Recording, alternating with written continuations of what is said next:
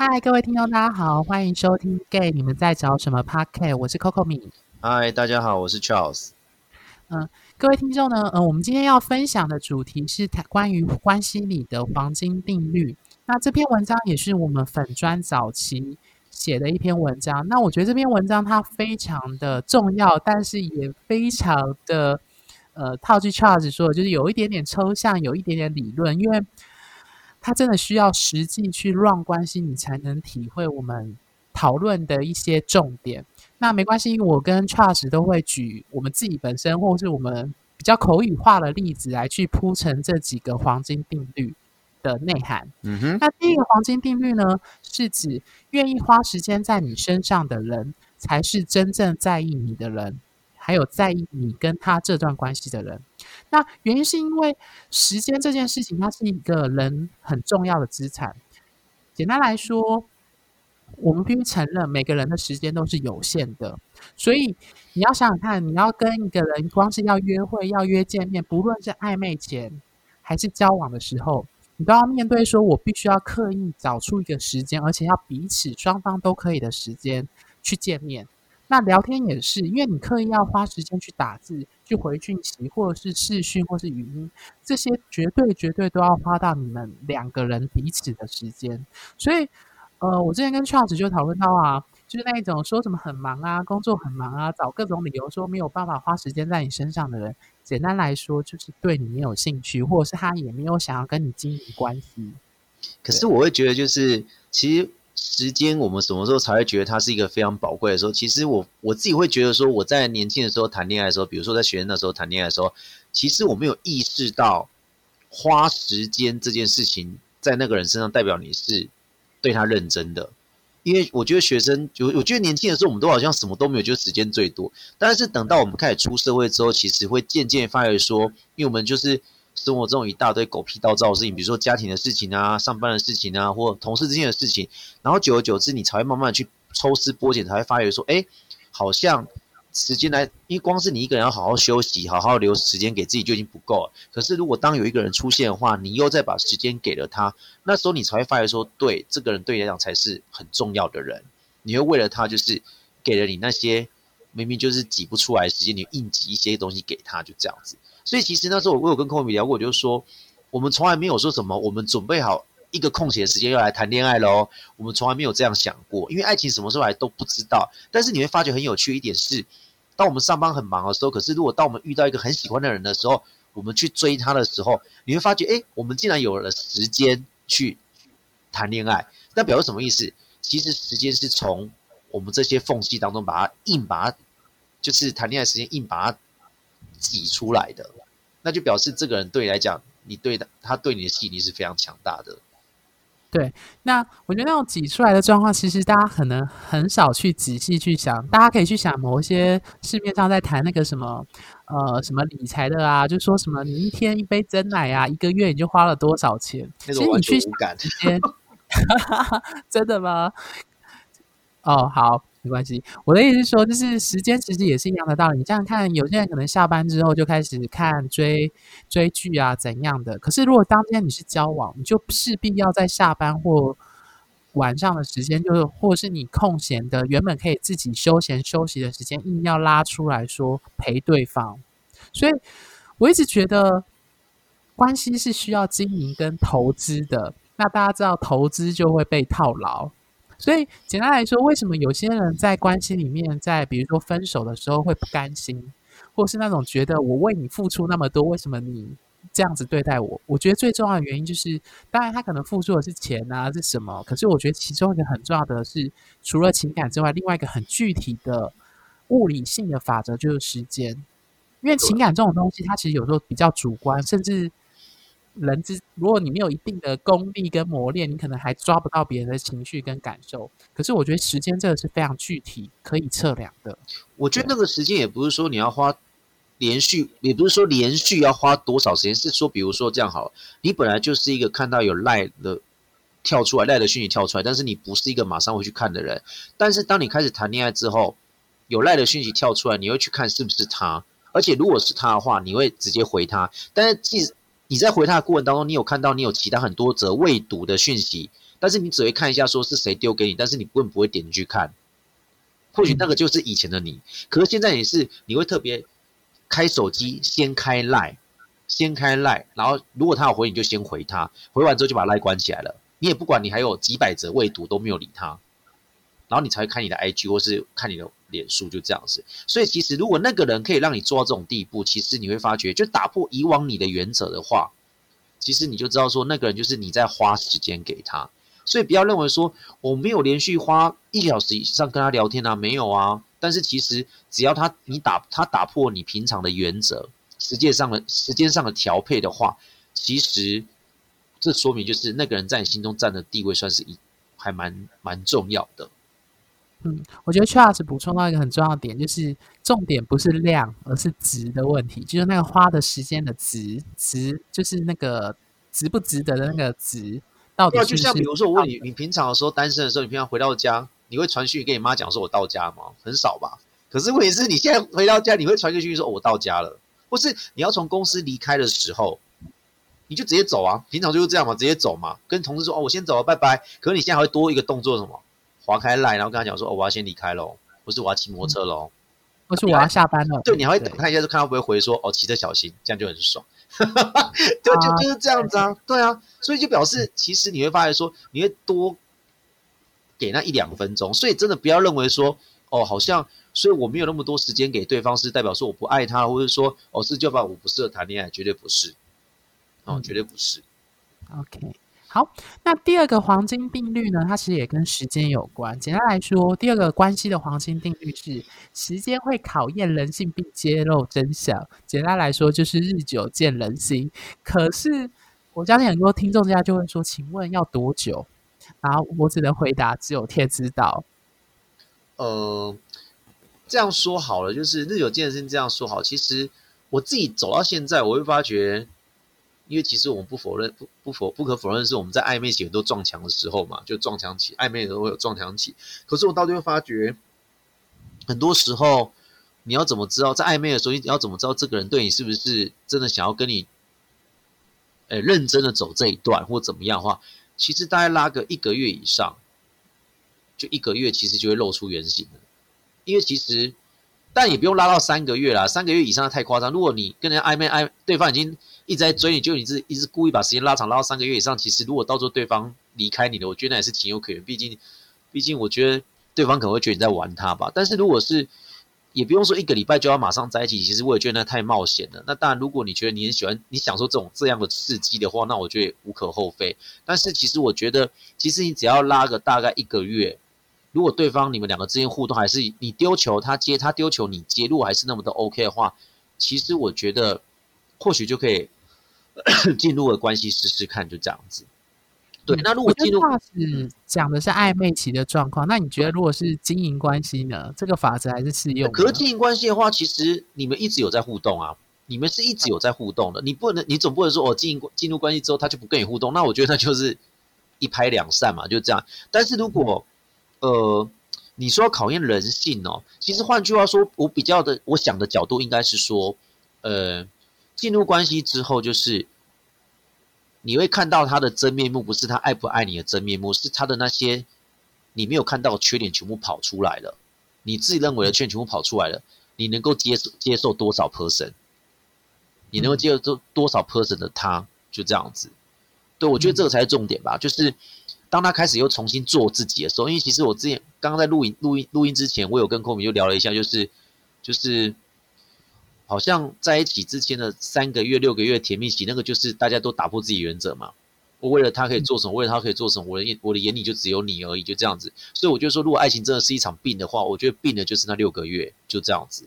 可是过六个月甜蜜期开始消散之后，要进入平断期的时候，这时候其实那是一个找回自己的过程。好，当双方都在找回自己的过程当中的时候，他在做他自己给你看的时候，你能够接受他多少？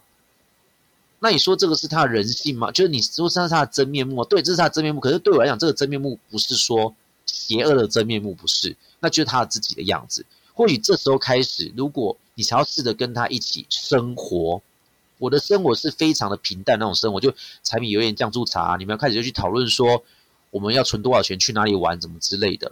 但是还没有进入平淡期之前，那个呃激情期、热恋期那六个月，我觉得那个不其实不比较像是游戏或是演戏那种感觉，比较不像是一般的市井小民的生活。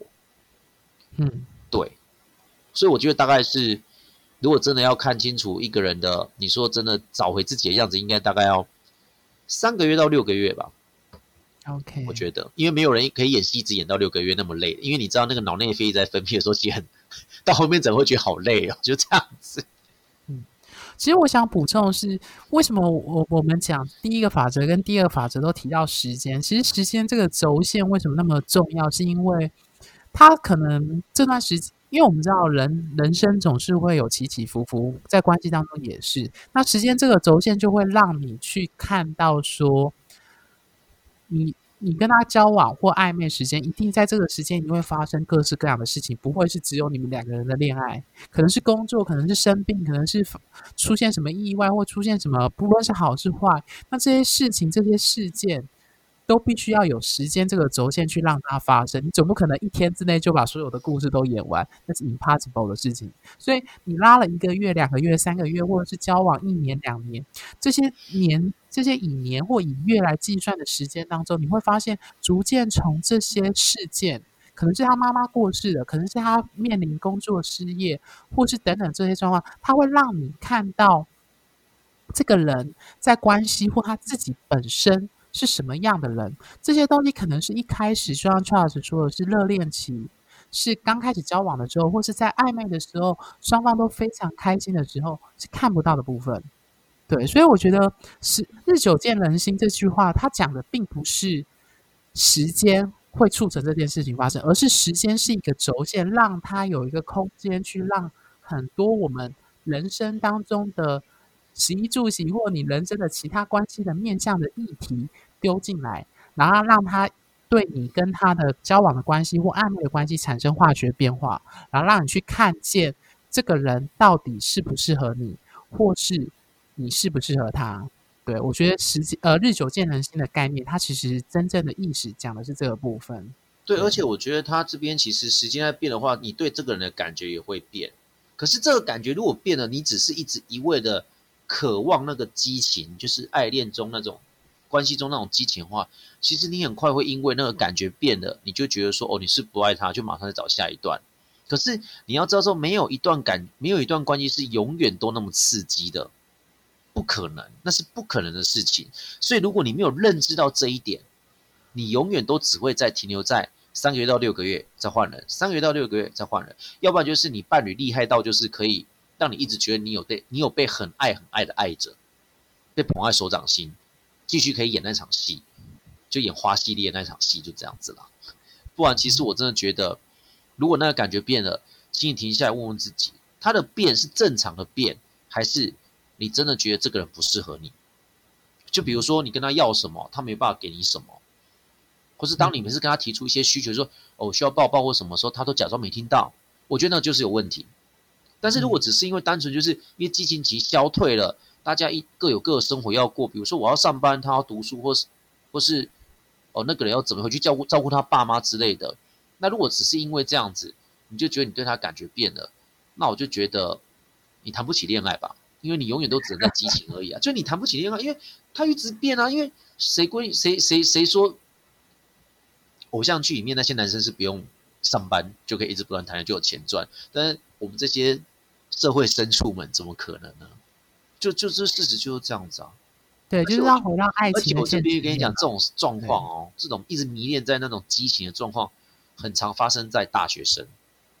我觉得很长，还蛮长发，因为我自己也经历过那段时间呢。我觉得为什么？因为大学生好像也不太用担心经济来源啊，有还蛮多人是这样。我知道有些人要去打工干嘛，可是还蛮多人是无忧无虑的啊。他只要担心什么营队跑得好不好，他然后在担心课业的嘛，他只是就课业就我怕就好了。我就觉得这样子啊。所以其实，在大学生还蛮容易，就是因为说，呃，你常会问到说，哦，为什么分手啊？就是说感觉不对。但是我跟你，那个感觉不对，是你根本没有跟他讨论过啊。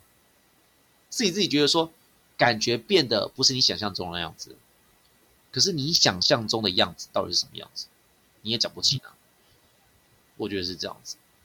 OK，好，所以我觉得最后我做个小小的一个回应，就是其实时间会考验人这件事，终究还是可能有些听众会觉得，到底那个时间的轴要拉多久？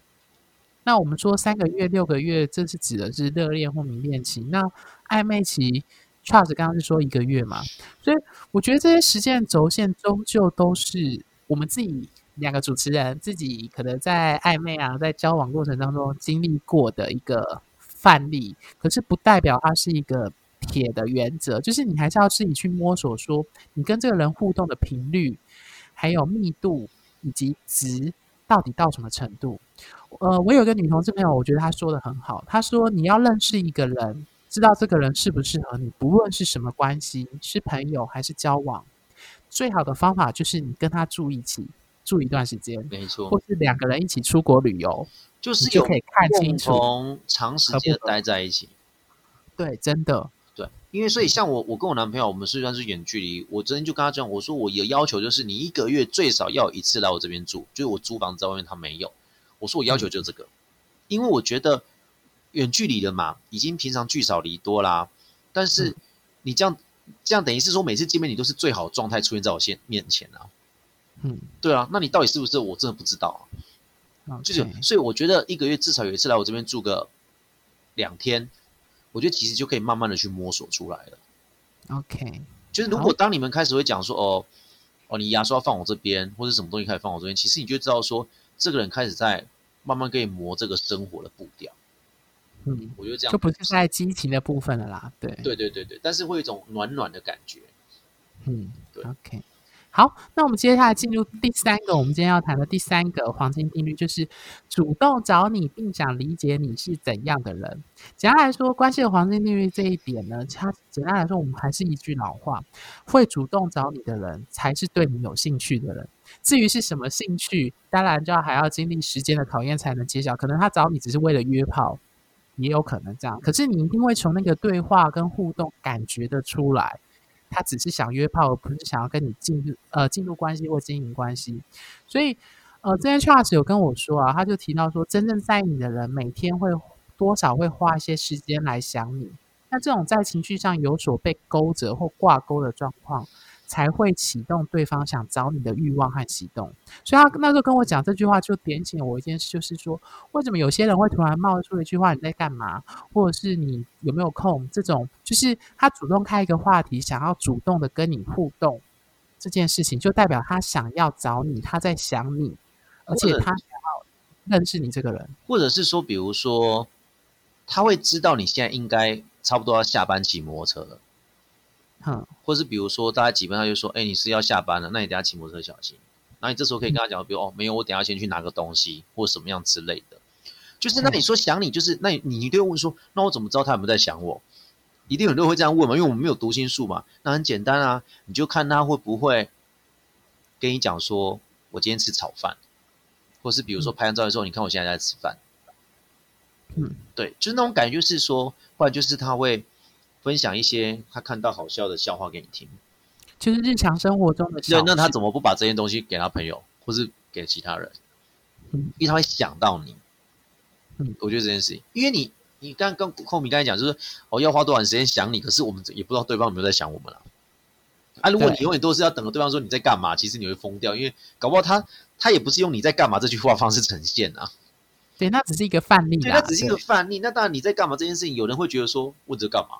会翻白眼，但是我的话会觉得我我是开心的，就哦，你有在想我，因为你不可能跟每个人讲说你在干嘛，你连我问你，你会去问你妈说你在干嘛？因为觉得反正那个那个老妈就是在家里面就是闲闲没事看电视，就关我什么事就这样子嘛。但是你问那个你你在干嘛是对你在想我，但是一方面我也想知道你生活中是怎么走的。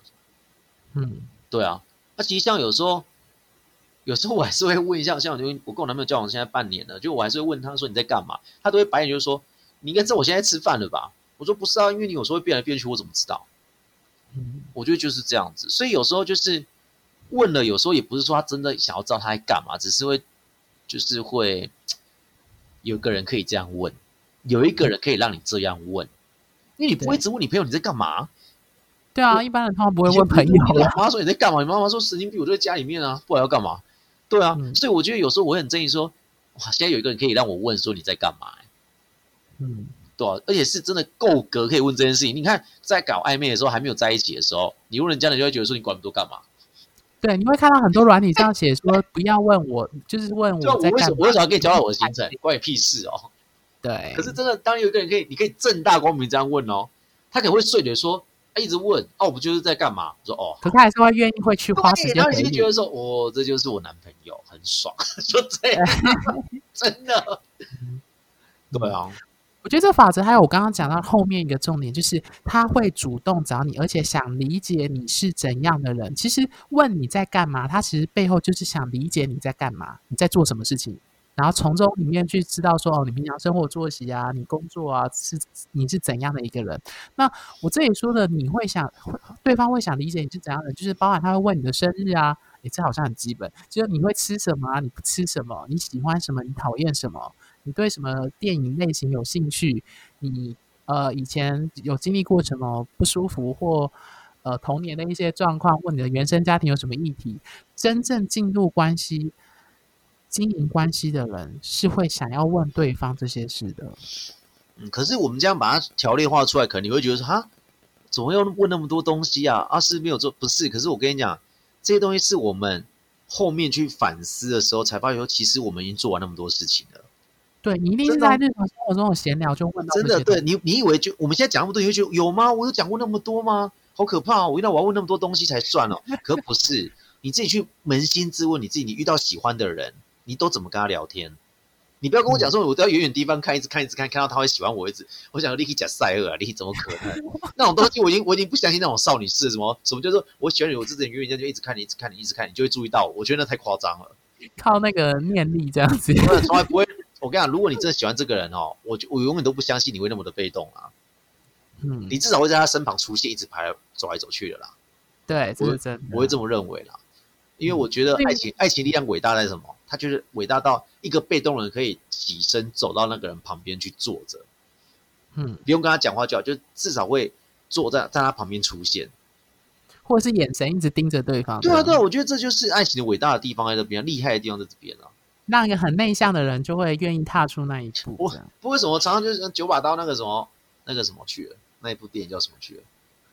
呃，那些年我们一起追的女孩，嘿，那个男主角为了追那个女女生用功读书、欸，哎，我就不信他老师没有跟他讲说要功用功读书。老师我已经跟他讲 N 次，你就是要用功读书。结果到最后，应该他因为喜欢上那个女生，他才开始做这些改变。所以其实对爱情，我觉得厉害的地方就在这边。你的原则是摆是你的原则摆当个废人，可是如果爱情出现之后，你喜欢的人出现之后，你会打破这个原则，你会振作起来。嗯，那当然先不要讲说哦，追求失败变得更废，那就算了。我觉得那就有可能就这样子。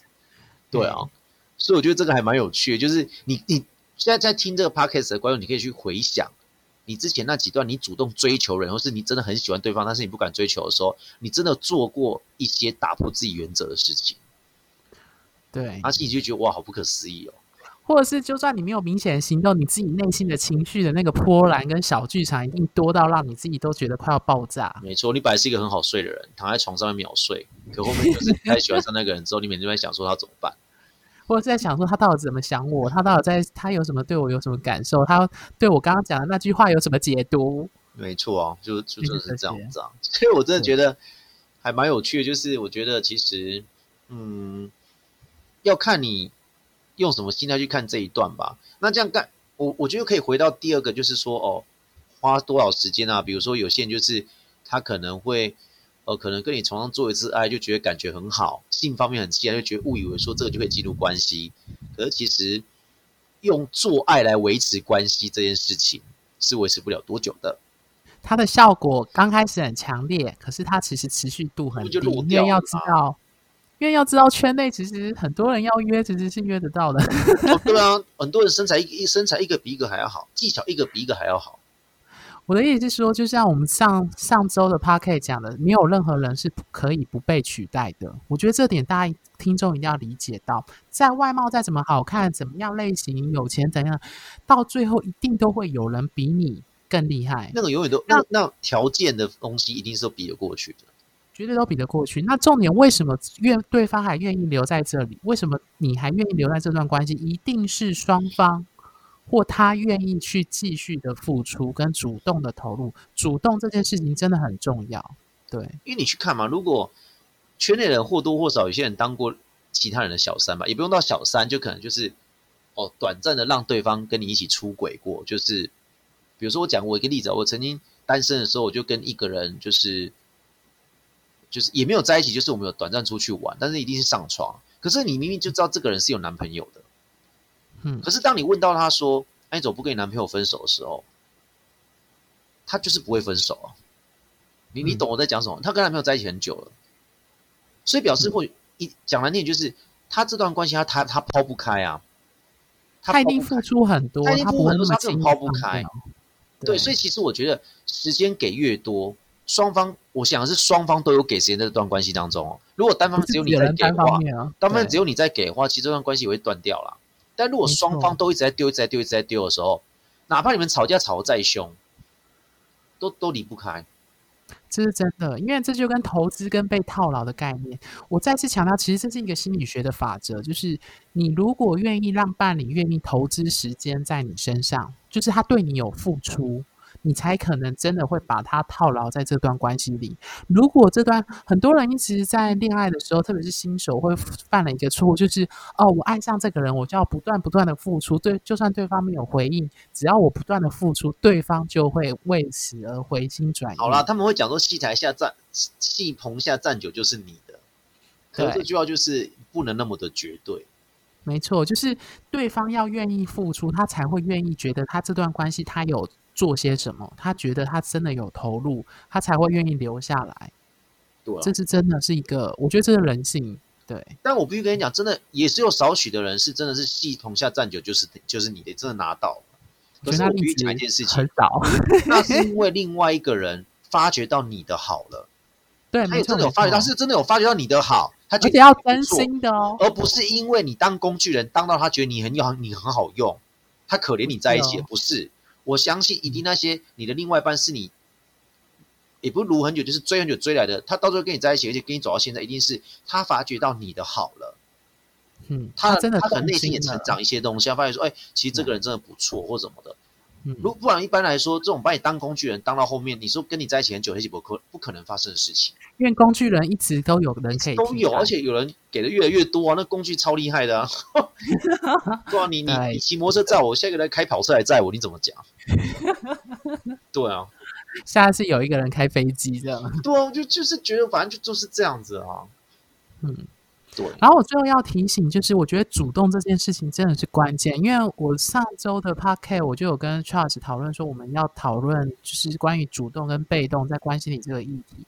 那我觉得我这次呃在这边还是要再强调，就是我相信，就是我跟 Charles 都认为说，你如果真的对一个人有兴趣，你绝对会有主动，而且这里的主动。就算再怎么内向害羞的人，你一定会打破你原本内向的害羞的原则，会做出一些改变。那个改变或许在旁人眼里看起来好像好像是鸡毛蒜皮，或者是没什么重点。可是你要知道，对当事人来说，那是一个很主动的重大的变化。